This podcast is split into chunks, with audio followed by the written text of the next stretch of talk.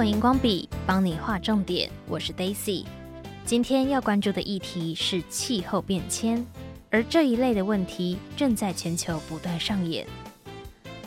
澳洲东部七月五号连续几天降下大雨，各地传出淹水灾情，第一大城雪梨更是严重。四天以来降下超过一年的平均雨量，甚至出现狂风暴雨，上万人紧急疏散。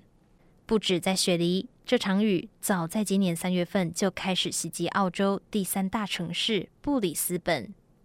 在新南威尔斯省，因大雨来得又快又急，引发洪灾。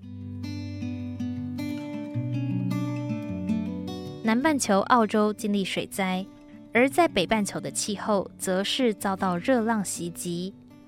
日本将摄氏三十度以上称为真夏日。三十五度以上叫做猛暑日。暑假来临之际，东京在六月二十六号到七月三号连续九天都是猛暑日，打破二零一五年七月以来的纪录，创下东京百年来最热六月。东京电力公司也警告，有可能出现电力供应短缺的问题。美国西岸在今年六月也打破高温纪录，科学家称为千年一遇的极端事件。估计影响超过四千万人。像是在凤凰城，六月十一号测出摄氏四十六度的高温，创下一百零四年来的最高纪录。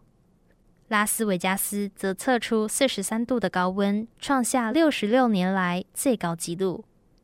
科学家们表示，气候变化加剧，未来可能频繁地出现更强烈的热浪。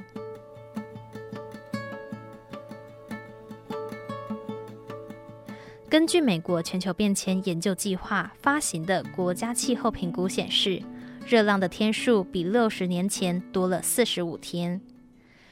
南北半球，包括澳洲与美国，都受到反圣婴现象的影响，加剧天气乱象。